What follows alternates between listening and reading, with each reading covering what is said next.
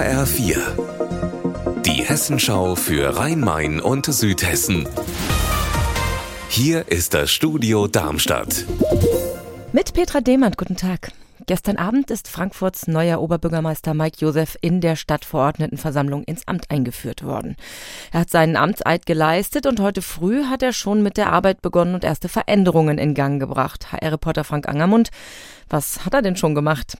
Mike Josef hat sein Dezernat schon neu geordnet. Er will Politik und Verwaltung trennen. Und deshalb würde es wieder ein eigenständiges Presse- und Informationsamt geben. Das hatte Ex-Oberbürgermeister Feldmann ja für seine Zwecke genutzt.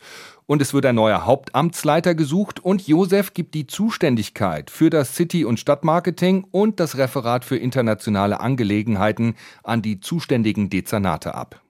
Und holt er auch was zu sich in seine Zuständigkeit? Ja, er zieht die Sanierung der Paulskirche und den Bau eines Haus der Demokratie ins OB-Büro. Die Sanierung könnte recht schnell umgesetzt werden, sagt er. Bei der Suche nach einem Standort für das Haus der Demokratie sei er für alle Vorschläge offen. Eine Expertenkommission befürwortet ja den Paulsplatz, dagegen gibt es aber Kritik. Josef sagt, der Standort müsse halt in der Nähe der Paulskirche sein, die Kosten müssten im Rahmen bleiben und er sagt, es müsse eine Mehrheit in der Politik und in der Gesellschaft für den Standort geben. Mehr als 165.000 Menschen leben zurzeit in Darmstadt. Das heißt, Darmstadt ist wieder gewachsen. Im Corona-Jahr 2021 war die Einwohnerzahl ja entgegen des bisherigen Trends in einigen Monaten sogar gesunken.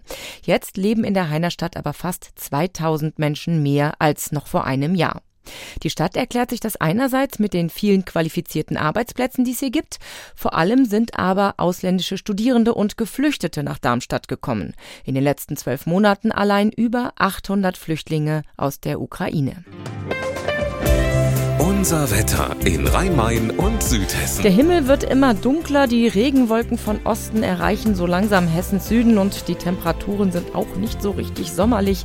Momentan sind es in Eltville-Hattenheim im Rheingau-Taunus-Kreis 15 Grad und in Trebur-Geinsheim im Kreis Groß-Gerau 16 Grad. Der Tag morgen kündigt sich ein bisschen sonniger an und auch etwas wärmer.